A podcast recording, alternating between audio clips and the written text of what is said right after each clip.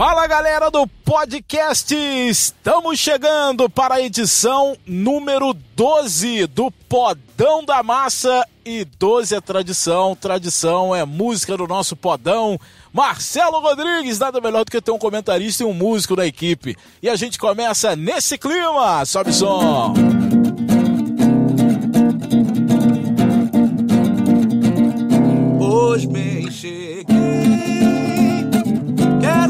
cabeça.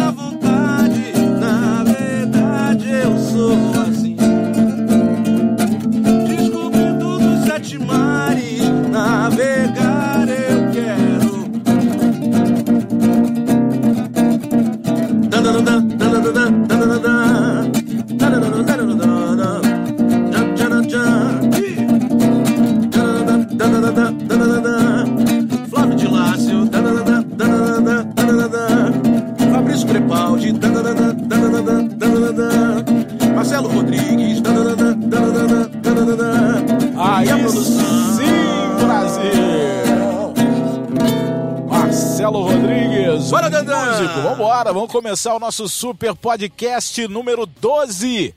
E hoje com o retorno de Crepaldi. Fabrício Crepaldi está voltando hoje ao microfone aqui do nosso podcast. Flávio de Lácio e Marcelo Rodrigues. Vamos falar da camisa 12, vamos falar de Liga Nacional de Futsal, vamos falar da grande decisão do Intercontinental da próxima semana, no próximo domingo.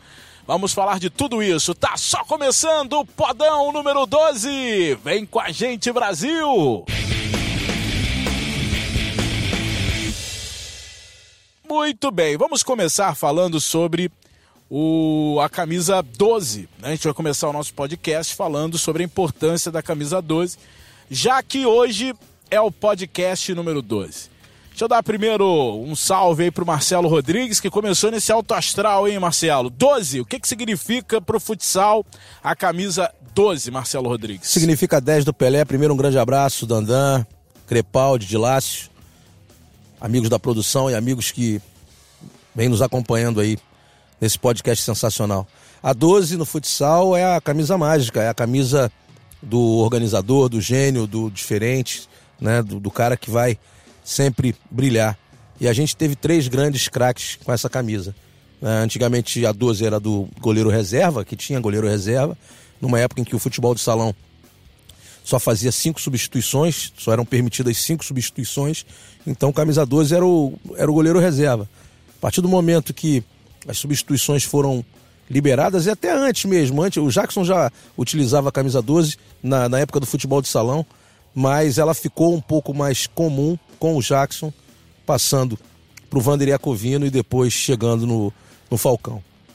Muito bem, Fabrício Crepaldi, depois de três meses de férias, está de volta ao nosso podcast. Eu queria que você falasse dessa Viajou o mundo camisa todo, né? 12. O mundo inteiro, rodou o mundo inteiro. Queria que você falasse da camisa 12 para o futsal brasileiro. Tudo bem, Crepa?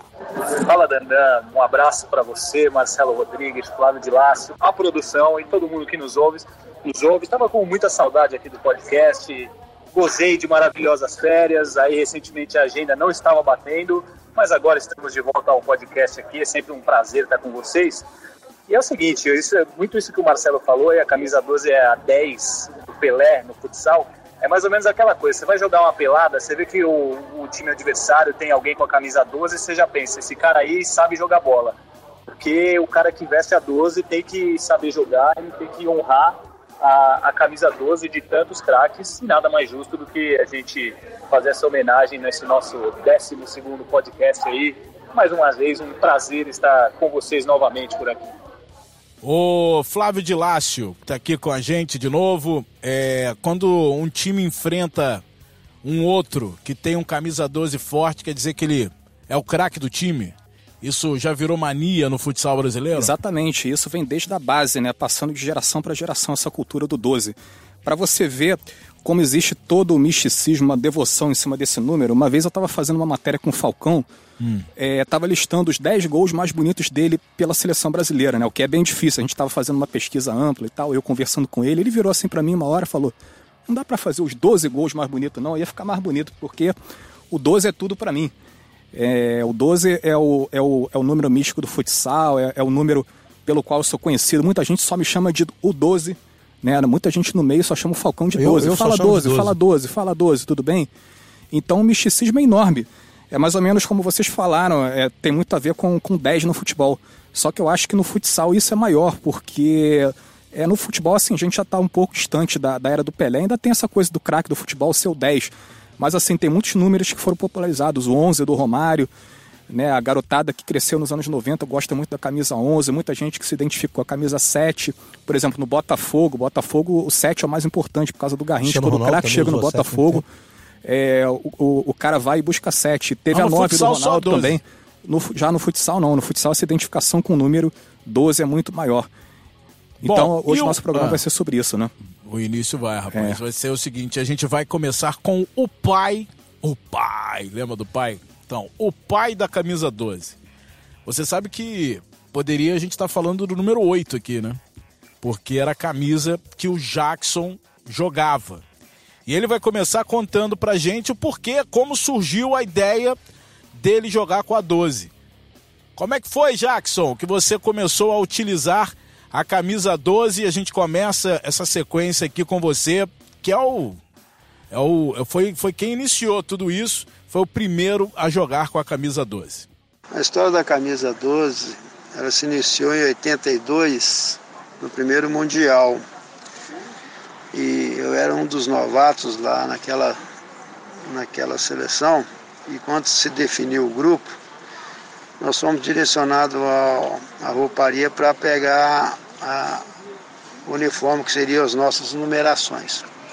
Como eu jogava com a camisa 8 no Olímpico, eu cheguei lá e perguntei se, aí- se haveria possibilidade de eu jogar com a 8. Fui informado que não, por se tratar de ser novato, a 8 já tinha, já tinha o dono, que era o Branquinho, porque ele já fazia parte da seleção brasileira antes de mim. Então eu tive que aguardar os demais, cada um pegar a sua numeração correspondente, e eu fiquei aguardando por último e o que tinha ficado lá para me escolher estava entre elas a 12. E aí eu optei pela 12, que eu achei interessante, porque se tratava de uma camisa que normalmente era de goleiro e lá estava como de linha. E aí eu coloquei essa camisa e fui, e fui fazer parte do grupo. E acabei ficando como titular da equipe, fomos bem no Mundial. E aí o nome ficou, ficou meio consolidado porque eu acabei fazendo o gol do título de 82. Foi um gol único, foi o primeiro mundial. Aí ficou marcado, a camisa 12 era do Jacos. Aí quando eu fui chamado novamente, tive a honra de ser chamado novamente. E aí eu cheguei lá, já estava a camisa 12 com o meu nome. E aí eu acabei levando esse número para os demais times que eu acabei jogando após o Mundial de 82. E aí eu permaneci na seleção brasileira durante o período de 10 anos e ficou essa numeração correspondente à minha pessoa. Fiquei feliz porque nesse período que eu participei da seleção, tive o privilégio e a alegria de jogar junto com o Wander e fiquei sabendo posteriormente, após a minha, a minha fase da seleção ter passado, ele acabou usando a camisa 12.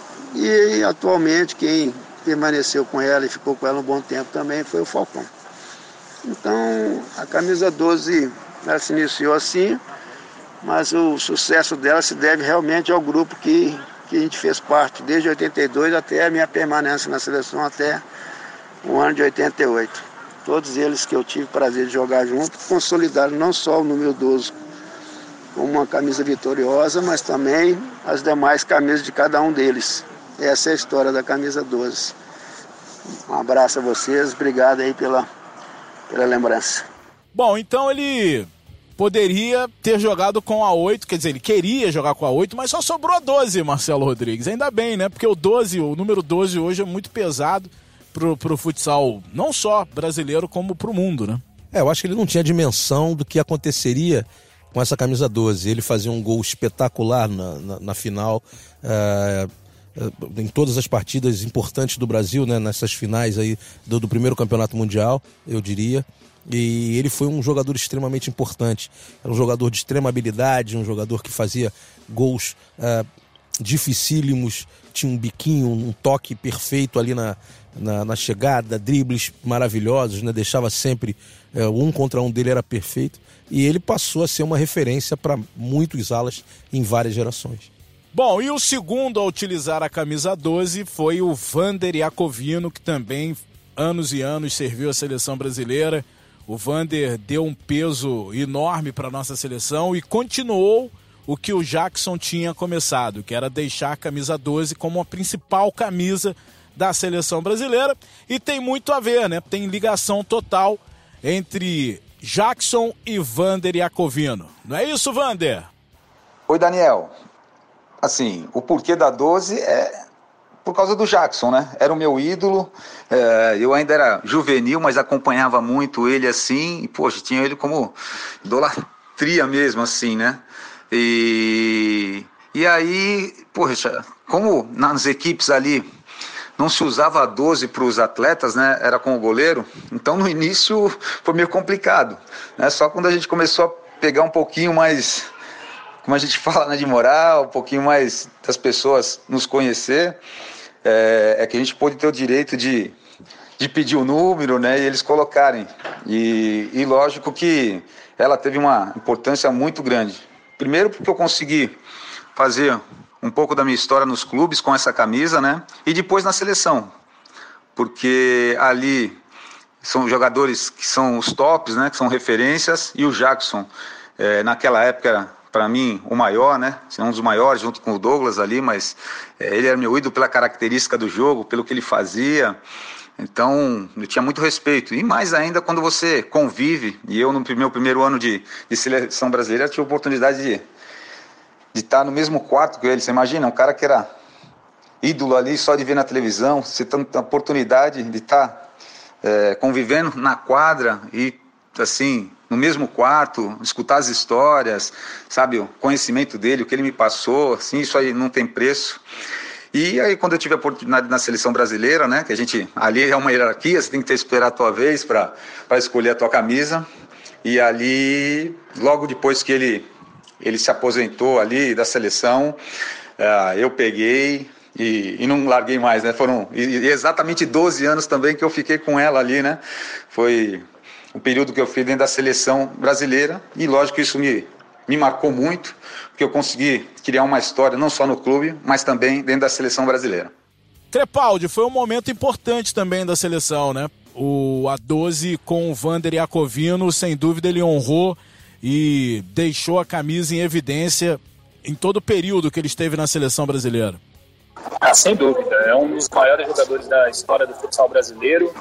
É, até depois, antes do Falcão chegar a ele, essa grande referência de habilidade, de jogador canhoto que chuta muito bem, que faz muito gol, e jogava com a camisa 12.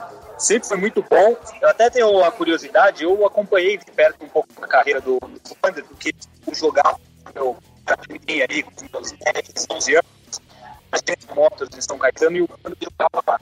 Então eu acompanhei ele muito de perto, inclusive eu estava na, na, cerimônia de aposentadoria da camisa dele na General Motors, da camisa 12.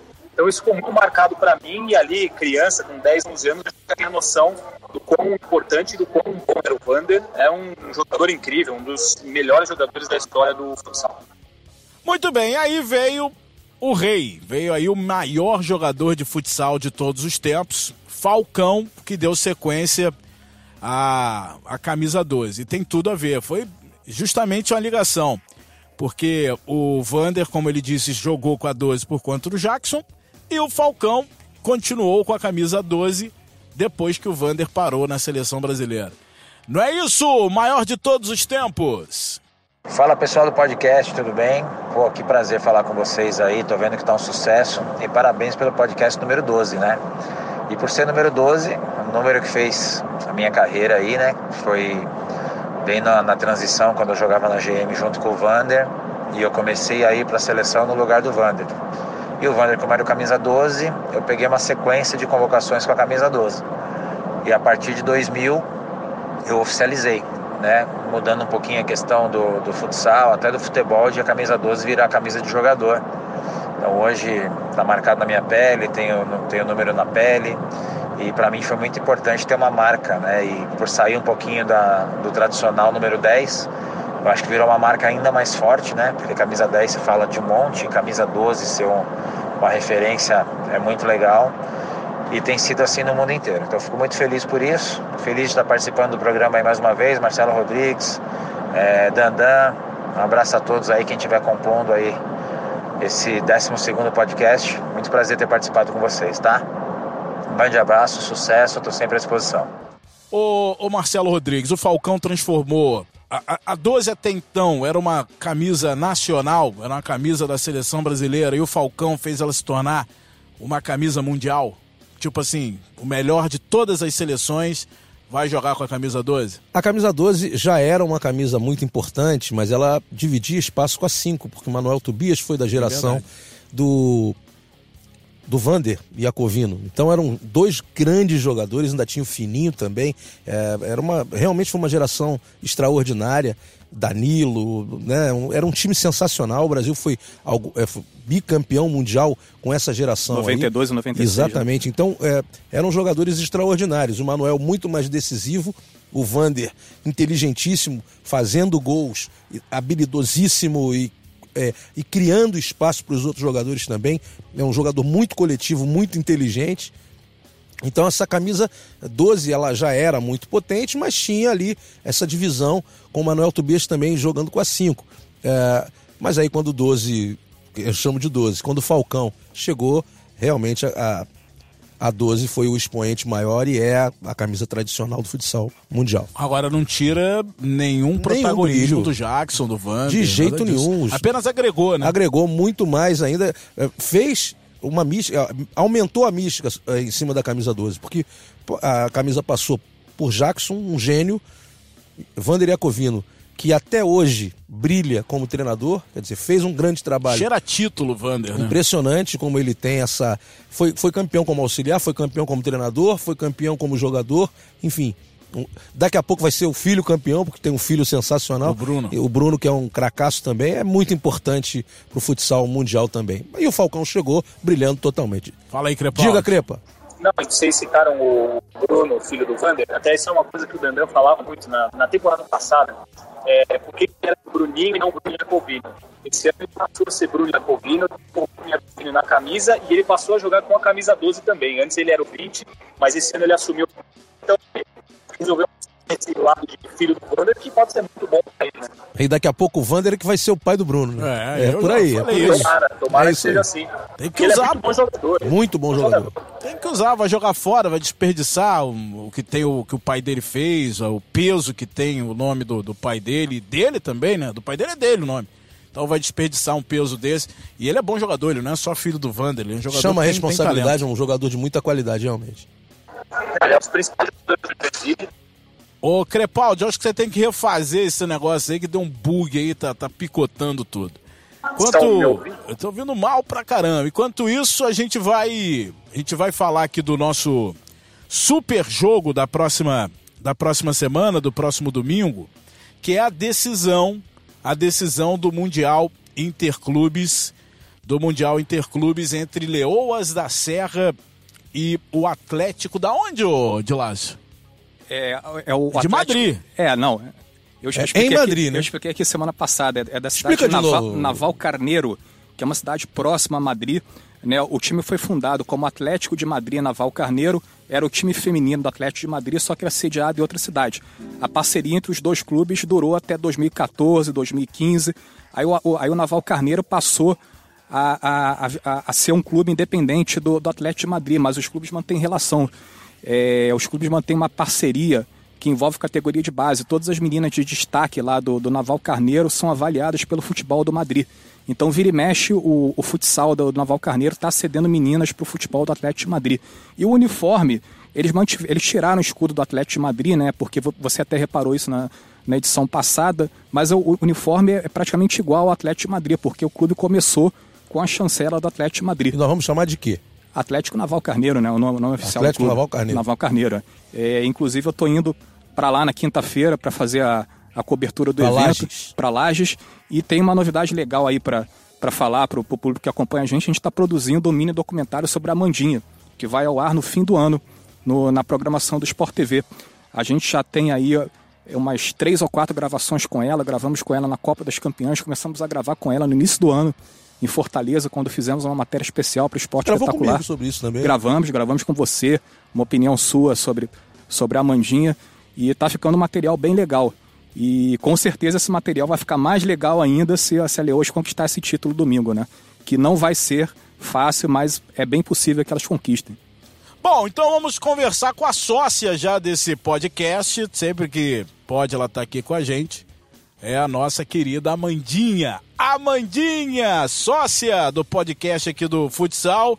Domingo, hein? É jogo difícil, dá pra virar isso aí, Lages. cima dela! Pra 10 e meia da manhã no. Sport TV, né? É mesmo? 10 e meia. Não, não, hein? Acorda Não é não? cedo, É 10 e meia, né? é 10 e meia? É, isso 10 e meia. Todo, todo mundo acordando cedo aí, hein? Mas é mais ou menos esse horário da- dos jogos da Liga Nacional de fim de semana, né? 11 horas, meia horinha só. Quem tá acostumado a ver a Liga Nacional pode ver a final do Intercontinental Feminino. Muito bem, vamos ouvir então a nossa sócia. Fala, Mandinha! Fala Dandan e toda a galera do Sport TV, do podcast aí. É mais um espaço para falar desse esporte que a gente tanto ama. Estou aqui para falar do, da segunda partida do Intercontinental, que vai ser aqui na cidade de Lages no dia 23. É, transmissão ao vivo pelo Sport TV, com narração de Dandan e comentários de Marcelo. Para mim e todas as leoas da Serra e todo o futsal feminino é uma honra poder estar mostrando a qualidade do nosso futsal feminino. A primeira partida lá na Espanha, é, perdemos por 3 a 1 enfrentamos uma grande equi equipe, né, que é o Atlético Nalva Carneiro. É uma equipe consolidada na Espanha, multicampeã. É, fomos para a Espanha tentando um resultado positivo, mas infelizmente não deu, não foi como a gente esperava, não deu muito certo. Tivemos algumas adversidades, quadras es- escorregadia, tivemos gol anulado, infelizmente. Mas é, graças a Deus o futsal sempre proporciona um próximo dia, né? E agora temos no dia, no dia 23 uma nova oportunidade. Agora um pouco mais difícil, porque temos que vencer no tempo normal e vencer na prorrogação. As expectativas são as melhores possíveis. Estamos treinando muito para fazer um ótimo jogo, para fazer é, um belo futsal. Né? A gente espera que tanto as Leoas quanto o Atlético possam dar o seu melhor e mostrar aí para o Brasil inteiro, para o mundo inteiro, a qualidade que tem o futsal feminino. Claro, né? Eu quero que a minha equipe seja superior, quero manter esse título aqui no nosso Brasilzão. Espero que a gente faça um belo jogo e que abrilhante mais ainda o futsal feminino. E só para lembrar, hein? O ginásio vai estar lotado, Jones Minosso lotado. É, uma semana antes da partida já temos 3 mil ingressos vendidos antecipadamente. Espero aí que, que a galera também acompanhe através do Sport TV e que a gente possa fazer uma festa linda nesse, nessa decisão do primeiro Intercontinental, primeiro Mundial de Clubes Feminino. Um beijo aí a toda a galera, ansiosa demais para o dia 23, demais mesmo, porque com certeza é um marco para o futsal feminino. Valeu, tá aí a Mandinha. Dá pra ganhar esse jogo domingo, Marcelo Rodrigues? O time do Leões da Serra vai ganhar o campeonato? Vai ganhar, rapaz. Não tem, não tem parada. Não, eu não consigo pensar outra coisa. É, é, aliás, eu não sei nem conjugar o verbo oposto, né? Não tem. é, não tem como. Eu não, não aprendi a conjugar o outro verbo. É vencer, vencer, ganhar. E quando Isso eu sei. acontece, faz como? É, quando acontece, pensa no que aconteceu e melhora. Tem que ganhar de alguma forma. Tá ganhando porque aprendeu alguma coisa. Só mandar um recado pra galera, né? Parabenizando a organização do Congresso Internacional de Futsal realizado no último final de Eu ia semana. falar isso, mandar um abraço pro Sérgio Adriano. Sérgio Adriano, a sua esposa Alessandra, também professora Alessandra, por todo o carinho conosco, toda a galera também que participou, aos palestrantes, a todo mundo, porque realmente foi o melhor congresso que eu participei de futsal no mundo. Uma organização impressionante, merece todo o nosso respeito. Você foi homenageado, deu uma sambadinha lá na hora É, do rapaz, Você é, não sabe de nada. Tirou onda, Dandan. É, Tivemos a palestra do PC Oliveira, do Marquinhos. Xavier. É, É, grandes nomes Flavinho. lá. também Cavalcante, treinador de São José, enfim. Lenísio estava lá, lá. o técnico português, o Jorge Braz. Jorge Braz, campeão europeu. Campeão europeu, É, Bruno foi alto Travasso, nível. que é um professor de- da Universidade de Braga, em Portugal. Enfim, altíssimo nível, né, as pessoas e um ambiente muito muito coeso, muito harmonioso, enfim, tudo de primeiro mundo. Parabéns demais por esse congresso. E o futsal é, brasileiro merecia um congresso como esse. Crepaldi está de volta, hein? Voltou o áudio dele aí. ó. Melhorou agora, hein, rapaz? Mas Agora peraí, melhorou, deixa eu terminar de falar aqui, porque, assim, o congresso foi maravilhoso, mas eu senti falta de um representante da Liga Nacional de Futsal e, mais ainda, um representante da Confederação Brasileira de Futebol de Salão. É, não pode ter um evento como esse no Brasil, um evento desse peso, e a gente não ter representante, principalmente da maior entidade do, do nosso esporte. É verdade, é verdade, é verdade e é uma pena. O momento é de aproximação, né? Grandes empreendimentos, grandes ideias precisam ser abraçadas. Né? A gente tem que estar perto de quem pensa grande. O futsal precisa dessa unidade, o futsal precisa dessa união, o, futsal precisa de novos ah, investimentos e para isso quem está tendo grandes ideias, está levando o futsal adiante, precisa ser ouvido, precisa ser abraçado e quem quer realmente fazer com que o futsal cresça cada vez mais precisa estar junto. Então é um, um pedido que a gente faz, né? Tem que chancelar ah, esse congresso, deixar o Sérgio fazer, porque é um cara espetacular, uma pessoa magnífica e a gente teve a prova, né? Indo lá e vendo. Crepaldi, pagou a internet, meu garoto? Não, olha só, é o seguinte, eu tô aqui na, no Media Center do Morumbi para o jogo Japão e Chile pela Copa América. A organização da Copa América precisa melhorar o Wi-Fi destinado aos jornalistas, porque agora estou no meu 4G aqui, que tá, ao que parece está pegando muito bem. Muito Então, melhor. Tava economizando, então, né? O, o problema estava no Wi-Fi. É, agora estamos resolvidos e eu gostaria de parabenizá-los pela, pela premiação que vocês receberam aí, obrigado, pelos ser- serviços que vocês prestam ao futsal há muitos e muitos anos e que assim continue durante muito tempo ainda. E foi um prêmio muito merecido. Valeu, obrigado, Crepaldi. Aliás, ninguém ganha nada sozinho. Temos que agradecer aqui ao Sport TV, o espaço, a todos os nossos diretores e Nossa a galera produção da produção. também, né? Rapaziada Todo toda. mundo. O prêmio é de todos nós que a gente está aí contando a história há alguns anos do futsal para todo o Brasil. Vamos lá, vamos de Liga Nacional de Futsal. Lembrando que a gente está gravando o programa dia 17. Tem jogo hoje, né, Dilácio? Tem Corinthians e a Soeva. Esse jogo é o quê? Foi puxado, antecipado, Foi adiado? adiado.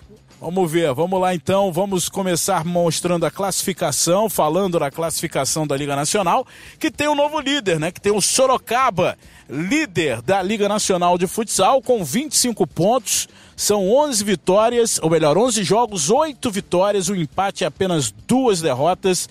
É o líder, a equipe do Sorocaba. O, o Carlos Barbosa vem na segunda posição e o Tubarão ocupa a terceira Tubarão é o colocação. terceiro, mas ele tem o melhor aproveitamento de todos, né? Porque É, ele tem tem, dois tem jogos dois a jogos a menos. menos que Sorocaba e Carlos Barbosa, que adiantaram suas partidas em função da Libertadores. É, tem, é isso, mas o campeonato é de pontos, né? Então Sim, tem que sim, fazer claro. os pontos lá.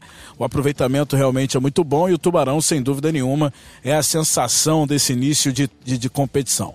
Corinthians, Campo Mourão, que conseguiu uma vitória contra o Pato fora de casa, jogo que teve confusão e tal. Cascavel, Joinville, Pato, Atlântico, Foz, Jaraguá, Soeva, Joaçaba, Marechal Rondon, Minas e São Carlos, fora da zona de classificação, o Marreco, o Blumenau e o São José.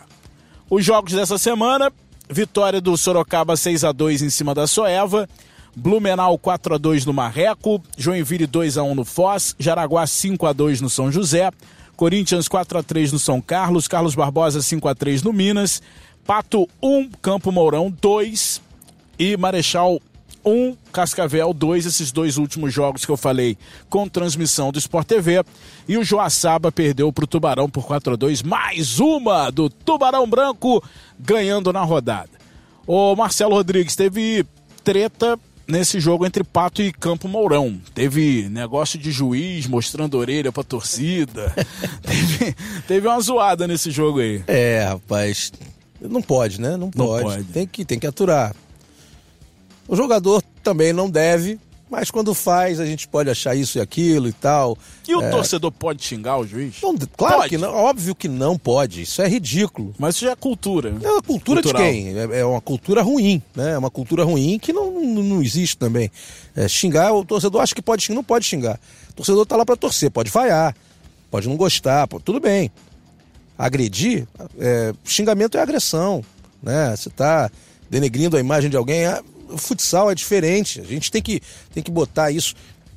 É, eu acho que a, a, diretoria dos clubes, não estou falando diretamente para a diretoria do Pato, do, do, ou do Campo Mourão, ou de qualquer equipe que seja. É, é fundamental que haja uma educação maior, porque aquilo, quando é proferido, está é, sendo mostrado para o mundo inteiro. Não é só para ali dentro do ginásio. É o mundo inteiro. Então você está falando, está é, mostrando uma imagem para fora da cidade, você está mostrando para o Brasil todo, você está mostrando uh, todos os empresários que estão ali patrocinando estão sendo impactados diretamente por ações positivas ou por ações negativas. Eu prefiro ser impactado por ação positiva, nunca por uma ação negativa. Então isso precisa mudar uh, também por parte dos torcedores. Vamos torcer, vamos, vamos zoar, vamos brincar. Isso é bacana, a gente até dá moral, a gente dá uma força para isso. Agora, agressão, violência, é, gente bebendo de manhã cedo no ginásio e aparecendo e gritando e falando palavrão, isso não pode acontecer de forma alguma, isso também precisa parar. Como o árbitro também não tem que ficar mostrando orelhinha para ninguém. Isso não é postura de um árbitro. Deixa a galera falar e a, e a arma que o árbitro tem é a súmula. Vai lá e registra tudo o que aconteceu na súmula e sai. Ponto final. Eu acho, acho impossível a gente querer que a torcida não xingue o juiz. É, falar de agressão, tudo aí, ok, mas é, a torcida não xingar o juiz seria um mundo ideal ideal. E em qualquer lugar do mundo tem isso. É, o torcedor xinga, xinga o adversário, xinga o próprio time às vezes. É, é difícil, né? Querer que, que a torcida não, não xingue o juiz. Eu discordo um pouco nesse sentido, porque eu, eu assim, eu acho é, que não é certo você xingar alguém, não acho só, que... Só para só deixar bem claro, eu não estou dizendo que isso vai, vai deixar de acontecer. Eu estou falando que não é legal que isso aconteça. É diferente. O cara ficar pendurado ali na, no, na rede, ficar é, acontecendo dessa forma. Só para só deixar bem claro, é, na Catalunha existe um projeto chamado Zero Insultos Salagrada, principalmente para crianças.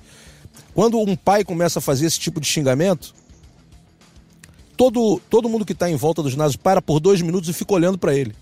O jogo para. Eu hoje eu vou postar até mais tarde, aconteceu também. Bacana, hein?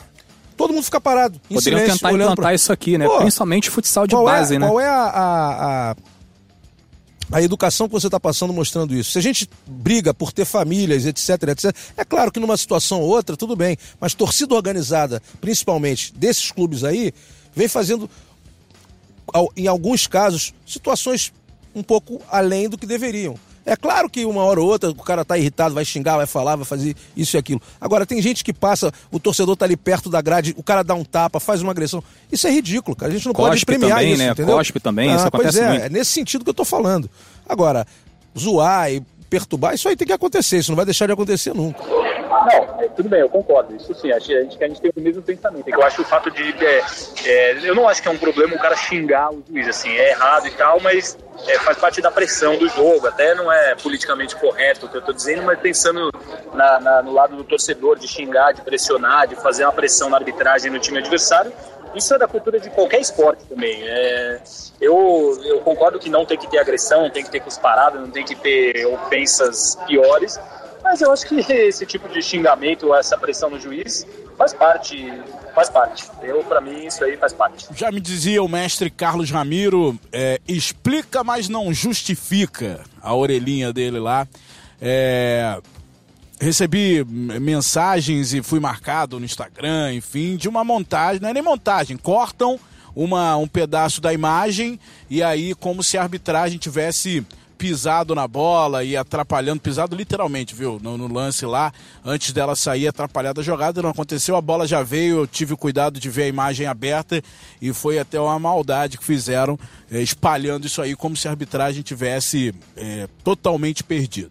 O Neto, grande Neto, que transmitiu o jogo aqui pelo Sport TV, ao lado do Bruno Fonseca, esse jogo e a vitória do Campo Mourão por 2 a 1 ele vai fazer uma análise de como foi a tão criticada arbitragem no jogo entre, entre Pato Futsal e Campo Mourão. Fala, Neto!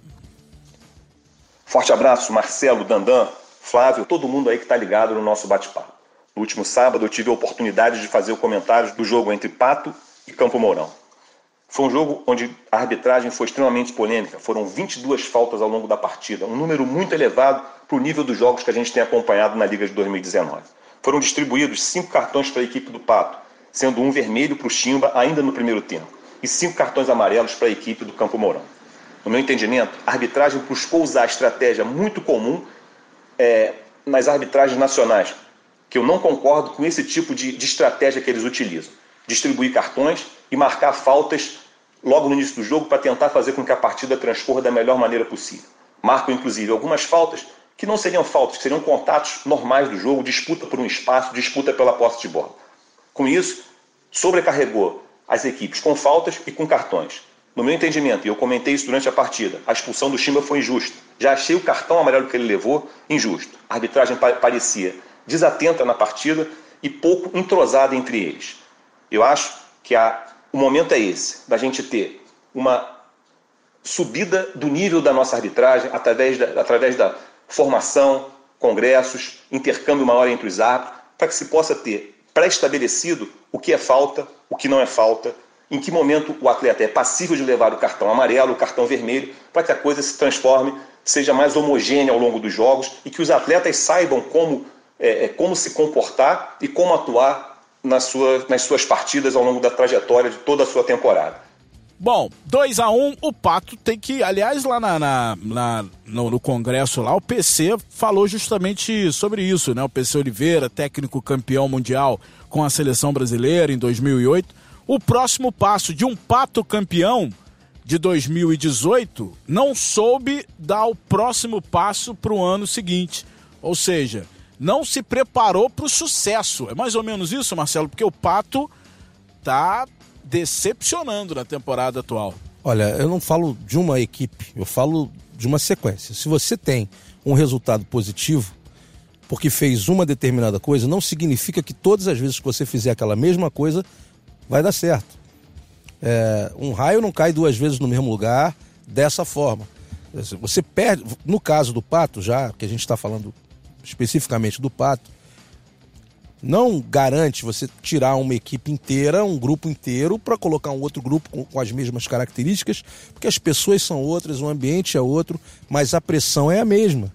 Então você não vai conseguir resolver dessa forma. A partir do momento, e isso foi falado logo na primeira semana é, que a gente começou a ver aquelas movimentações todas. Lá no título do Pato Futsal já tinha jogador. Já tinha jogador com fechado gente, com. É.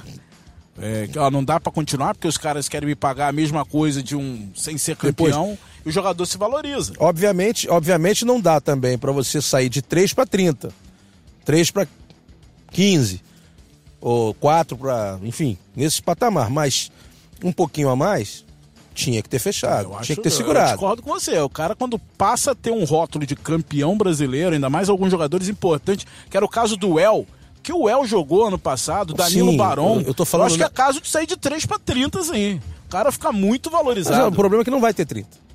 Não tem 30, não tem jeito. Tanto é que ele não foi, ele não foi para outro clube por 30. Ele foi para o que deveria o clube dele pagar, que é um pouco mais do que ele ganha. Um pouco não, bem mais. Mas não, não chega nem perto desse valor que eu falei. Então, assim, o que deveria ter acontecido é, de repente, ter um upgrade de salário, sim, para todo mundo. E todo mundo estava querendo ficar por valores um pouco maiores. Não era nada tão absurdo assim. E poderia ter acontecido. Então, realmente, não se preparou como deveria, embora a luta foi, tenha sido muito grande para a manutenção da equipe. Então, assim, é, a gente não pode, de forma alguma, a cada vez que perde, também não estou falando do Pato, estou falando de uma maneira geral. A cada vez que perde, ficar se vitimizando. É, a bola estava ruim, a quadra não estava legal, a, a, torcida fez isso, a arbitragem fez aquilo outro e meu time jogou, jogou o quê? O time não tem erro nenhum. Não é possível. Tem que botar o dedo na ferida e ver onde a coisa não está andando. Não está andando, espera. Tem que ter discernimento para saber julgar se realmente houve pressão da, da, da, arbitragem, a gente já ouviu o Neto aí, disse que. Eu até conversei com ele hoje, ele falou para mim que a arbitragem errou em alguns momentos, mas errou pros dois lados. Como erra em todo jogo também. É, isso é uma coisa natural. Agora, ficar só apontando o dedo para a arbitragem e não, e não perceber que está ali tendo falhas também numa série de situações, aí tá a coisa complicada. Até porque a arbitragem não erra todo o jogo contra o Pato, né? Não, é pra todo mundo, não é nada direcionado. Então, é, até, até em cima dessa questão da arbitragem que eu ia falar, eu fiz um jogo da Sorocaba e Atlântico na semana passada. O Atlântico, na minha visão, foi muito prejudicado pela arbitragem, porque o, teve duas faltas diretas que poderia aumentar a vantagem sobre o Sorocaba, foram claras, a arbitragem não marcou e o Sorocaba acabou virando o jogo, ou então o jogo já estava empatado, enfim, eram Transmitimos juntos isso aí. decisivos. Tra- Transmitimos, então. Foram dois, até você citou que foi falta. Exatamente. E, então a arbitragem erra para todo mundo. Eu acho que isso é um problema complicado no futsal brasileiro. E também, por outro lado, eu acho que a gente tem que sempre falar que os jogadores também fazem uma pressão extremamente desnecessária na arbitragem em vários momentos do jogo. É um problema geral. Assim, E olha que não tem VAR, hein? O, o cara que é o, é o que mais precisa estar equilibrado é o mais pressionado. Exatamente, aí é pressão de tudo quanto é lado. Então acho que os jogadores poderiam colaborar um pouco, porque a gente vê é, dividida, todo mundo gritando com o juiz, é todo mundo fazendo pressão na arbitragem, e isso é um, é um pouco complicado no futsal brasileiro também. Não é Os erros eu acho que não, não são culpa só do árbitro, embora eles cometam muitos. Dilácio, o Joinville reagiu, hein? Joinville já é o sétimo colocado e o Marreco tá fora do G16. Queria que você analisasse esses dois times pra gente já já partir pro bolão. Que rapaz, o bolão, o Crepaldi chegou, rapaz. E essa classificação não muda, né? Um aproxima é- do outro, mas a classificação não muda. Não, mas É agora, eu tô, agora eu tô com medo. Quantas rodadas são? Importante, importante falar do bolão, hein? Hoje é importante falar do bolão. Não, vamos falar. Já 15 só o pontinhos só ainda. Também não tira essa São onda 18, total, não. Vou 18 chegar, hein? rodadas mais o mata-mata, né? Que é ida e volta. Não, mata-mata. é- pra cacete. O bolão é só na primeira rodada. No mata-mata Só- não. só na primeira fase? Vocês estão muito ansiosos, já, já a gente fala do bolão. Olha que o Marreco perdeu pro Blumenau e o Joinville ganhou do Foz. Então, o Joinville hoje é o sétimo, o Vander Iacovino, que é o técnico. Joinville se já- acertando aos poucos, né? A gente já falou. Isso. E o Blumenau. Não foi mandado fez- embora, né? É. É só, só pra dar uma alfinetada. grande, É né? time grande, time grande pensa grande. Como é que vai mandar um, um Vander Iacovino embora? A coisa não estava andando porque jogador entrando, alguns jogadores voltando de lesão. Jackson Samurai voltando aos poucos, né? Cisso contratado, outros jogadores tentando entrar naquele ritmo lá, a garotada chegando também. Então, as coisas já estão se acertando, porque o Vander Iacovino é um grande treinador, tem grandes jogadores e, obviamente, isso iria acontecer. E o Joinville contratou muita gente para esse ano, então, então era, era de se esperar um, que, que o time tivesse um tempo para Claro. se adaptar, né? Que, que esse elenco eh, demorasse um pouco para se Como ajustar. qualquer elenco do e mundo agora, em qualquer esporte. E agora me parece que já está ajustado. Acho que o Joinville está tá rendendo praticamente o máximo que ele pode. E eu, diria que é um dos candidatos ao título. Acho que vai brigar aí. vai Rapaz, o brigar por Jackson esse tá título. demais de novo. Não, É, e até o porque depois voltou, né? a- Voltou a segunda vontade. fase da Liga Nacional é outro campeonato, né? Sim, sim, com certeza. E Mesmo o porque eu- Marreco, de Lácio? O Marreco, rapaz. O Marreco, o Pato tá mal, o Marreco consegue ficar pior que o Pato. É, a situação do Marreco realmente é preocupante. Ele precisa vencer para entrar aí ne- nesse G16. Ele vem tendo resultados muito ruins. Porque Teve- aprove- teve- não é aquele, aquela situação de que, ah, não, tem jogo a menos. Não, o aproveitamento do Marreco de 33,3 é aproveitamento de time fora do G16 mesmo. Pois é. É, são quatro times ali empatados com, com nove pontos. Só que o saldo do Marreco é muito ruim. Ele tomou de, de 8 a 4 do Joinville em casa outro dia. É, mas acho que o que o Marreco tem como sair dessa situação. O, o elenco do Marreco é qualificado. Eu não, eu não vejo o Marreco como uma das equipes mais fracas da liga. Eu acho que o Marreco não tem time para estar onde está. Eu acho que é questão de momento. Eu acho que é hora de sentar, trabalhar, Ter equilíbrio é, ver, também. ver o que está que, que tá dando errado, né, o que, que pode ser feito e começar a reagir, começar a pontuar. Não, não tem, não tem muita, muita é, ciência nisso, não. É, é chegar e ganhar os jogos. O- o- os finais dos têm. jogos não têm sido bons. né? Principalmente os finais dos jogos. Está tendo um pouco de ansiedade para definir, aí tá tomando aqueles gols de goleiro linha, não tá fazendo quando precisa. Aí a coisa complica.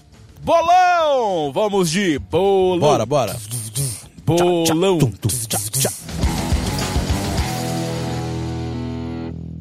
Rapaz, não é que o Crepaldi encostou. Eu tô com 230 pontos e o Crepaldi tá com 225. O que que houve, Crepaldi? Você burlou, tirou algum voto meu? O que aconteceu? Nada não, apenas fiz palpites conscientes, mostrei que andei estudando nas férias quando estive fora e tive um ótimo desempenho aí. Só errei um jogo, hein? Só errei a, a vitória do Cascavel, até queria falar um pouquinho rapidamente sobre o Cascavel, que quatro vitórias seguidas, time já ali entre os líderes, vai fazer um, um bom trabalho Cassiano aí. Klein, grande treinador. Cassiano Klein, tá que era, um o, ótimo era, era trabalho. o que, Treinador de o que desenhou no início do- da temporada, né? É, o time montado, o treinador contratado. Começou bem, depois teve. é, Deu uma derrapada, mas era o que a gente esperava mesmo do Cascavel. Sim, sim, é um time que trouxe vários jogadores, mudou muita gente, mas assim, você, é, você assiste os jogos, você vê que é um time que tem uma, uma forma de jogar, essa forma Posse do de bola, Cassiano jogar, impressionante, posse de bola, marcação, e o time encaixou, já vem de quatro vitórias seguidas, o time tá muito bem, eu acho que, que é um time que tem tudo para brigar, não sei se chegar em final e tal, mas assim, vai incomodar bastante aí, porque é um time muito forte. Muito bem, então eu 230 pontos, Crepaldi 225, Marcelo 210, Dilácio 200 pontos e a produção com 20 180. pontos pra você são quatro resultadinhos, né? Tem que acertar e eu tenho que errar, pô. Calma, Também calma. assim. A euforia leva a debilidade. Vamos Essa lá. semana o Dandan vai parar de, de fazer palpite arriscado, falar Ah, eu tenho agora margem. agora Ah, eu, eu agora, vou ser o último a votar hoje.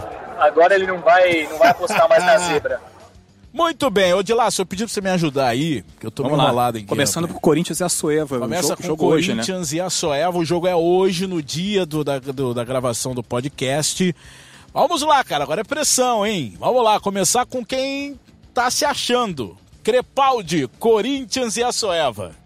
Ah, Vamos com o Corinthians. Corinthians vai ganhar. Corinthians. Marcelo Rodrigues. Corinthians. Dilácio. Corinthians. Pega aí o palpite da produção que mandou lá no nosso grupinho de zap. A gente tem grupo de zap, viu, galera? Eles acham que só eles que têm? É, Eles botaram Corinthians tem. também. Tô vendo aqui. Às vezes a gente pergunta lá, ninguém responde, mas tudo bem, tem nosso grupo. Tô vendo aqui, Corinthians. Corinthians. Olha a corneta, E meu eu garoto. Vou, vou pro Corinthians também. Vou de Corinthians também. Quarto colocado, Corinthians faz um grande campeonato. Bom, depois de Corinthians, a gente vai começar na semana, né? É, na a gente já décima vai pros jogos semana. da décima semana aí. É, Foz e Blumenau. Eu vou começar votando, eu vou de Foz. O Blumenau já venceu a última rodada e o Foz perdeu. Então acho que agora vem a recuperação do Foz. Foz, Dilácio. Foz Cataratas. Também. Produção, votou o quê? Votou Foz Cataratas Foz também. Cataratas. E você, Crepaldi? Como dizem vocês aí no Rio, Foz. Foz. Então esse jogo não serve pra nada, já que todo mundo votou na mesma coisa.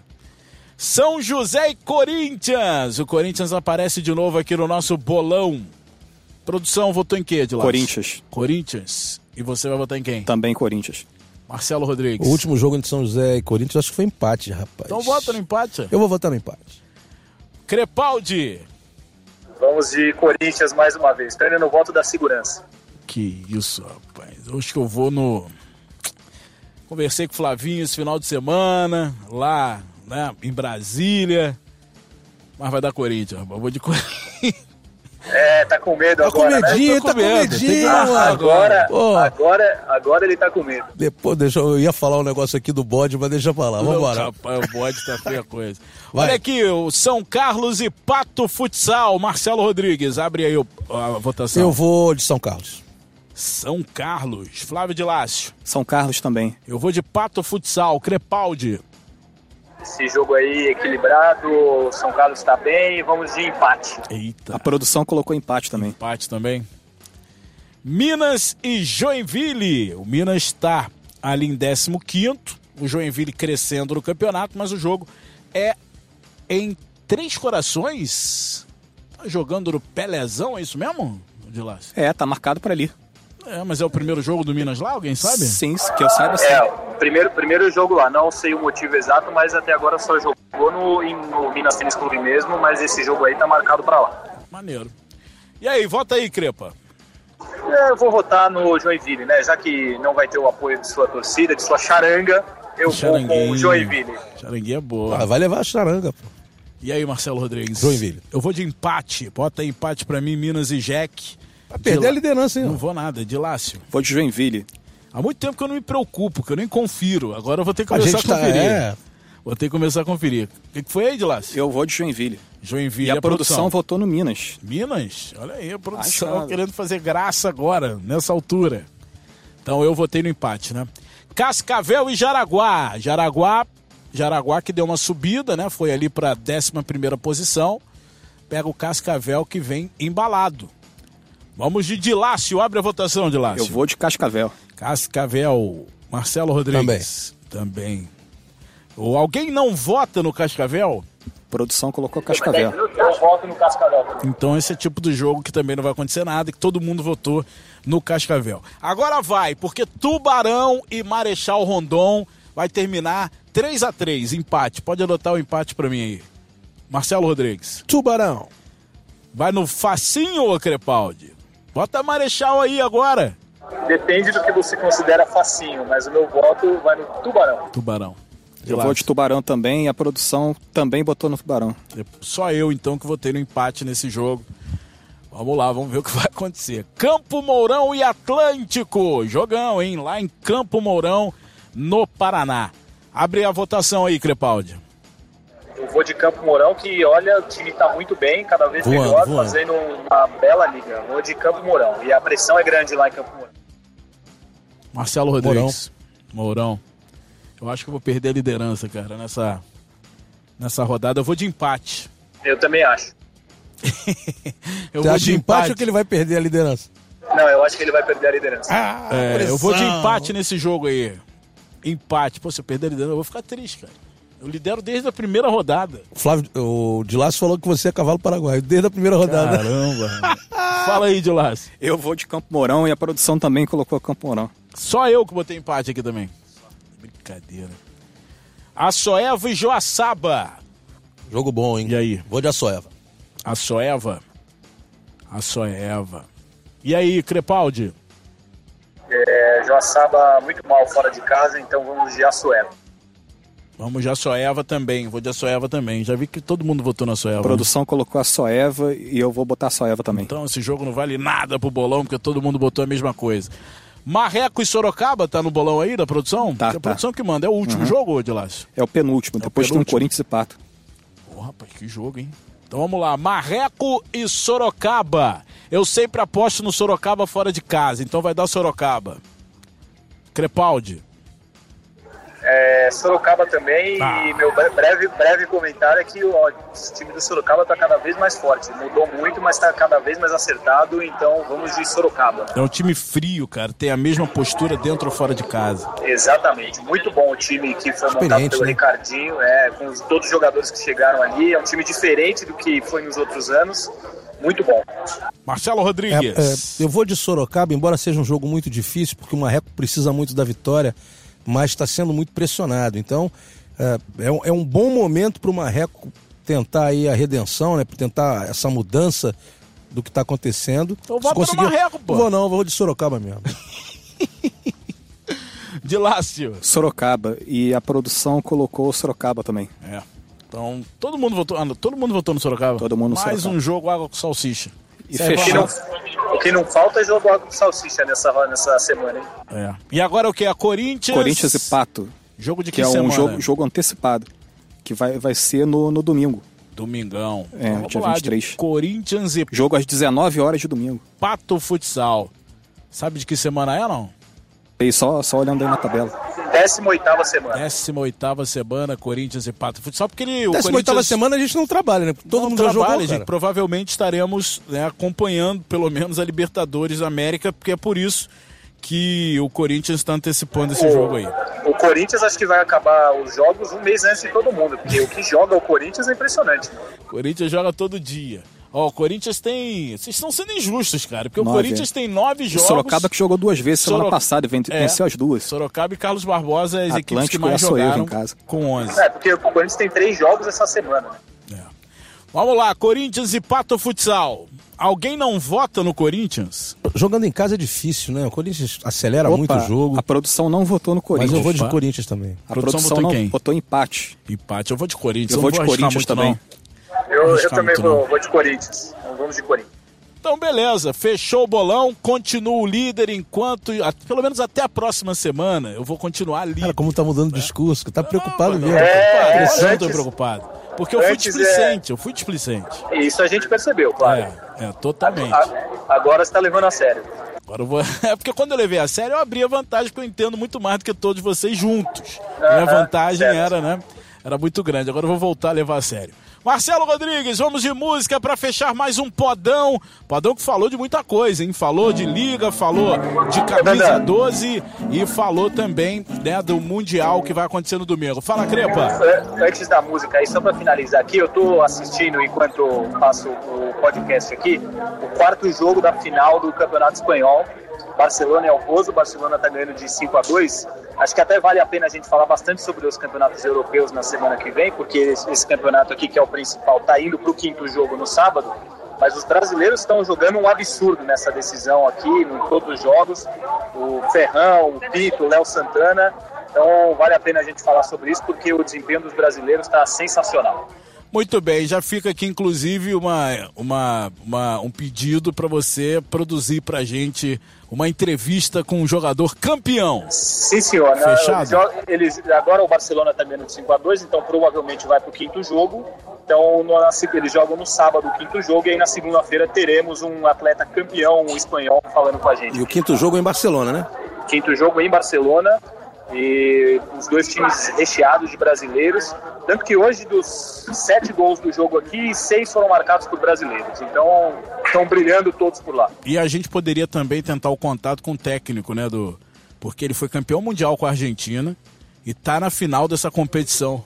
Ele é fora de... da curva. Sim, sim. Vai estar tá em Sorocaba, vai estar tá em Sorocaba o Diego Justosi, daqui um mês mais ou menos, participando de um. Acho que até o Marcelo vai participar do. É, vou palestrar do, também. Academia do time de Sorocaba lá e ele vai estar por aqui, mas seria legal falar com ele também, porque ele vem fazendo um trabalho espetacular por onde passa. É, e, o, e nem é favorito. Ele, ele foi campeão mundial, não era favorito, e agora também tá na final aí sem ser um dos dois, pelo menos, favoritos. É, é sempre, sempre é o terceiro time, é. mas esse ano fez um, um trabalho espetacular. É, o Inter foi campeão nos últimos quatro anos, as quatro finais contra o Barcelona, e agora ele conseguiu chegar na final. Está é, ganhando de 2 a 1 um, né, em jogos, mas está perdendo o quarto jogo agora e ele vai estar tá no Mundial com o El Pozo também. Muito bem, valeu. Então a gente vai produzir um materialzinho legal sobre é, o futsal internacional, com muitos brasileiros envolvidos, com o melhor pivô do momento, que é o Ferrão. Então a gente vai falar muito ainda do futsal internacional. Marcelo de música, para encerrar o podão número 12. Foram me chamar, eu estou aqui, o que que há? Foram me chamar, eu estou aqui, o que que há? Eu vim de lá, eu vim de lá, pequenininho. Mas eu vim de lá pequenininho. Alguém me avisou pra pisar nesse chão devagarinho. Valeu, galera! Valeu, galera! Obrigado de Lácio, valeu Marcelo Rodrigues, Crepaldi. Domingo é dia de decisão e decisão lá no canal Campeão. Leoas da Serra enfrentando o Atlético lá de Madrid, o Atlético da Espanha, 10 e meia da manhã, horário de Brasília. Até lá, galera, um grande abraço, fui!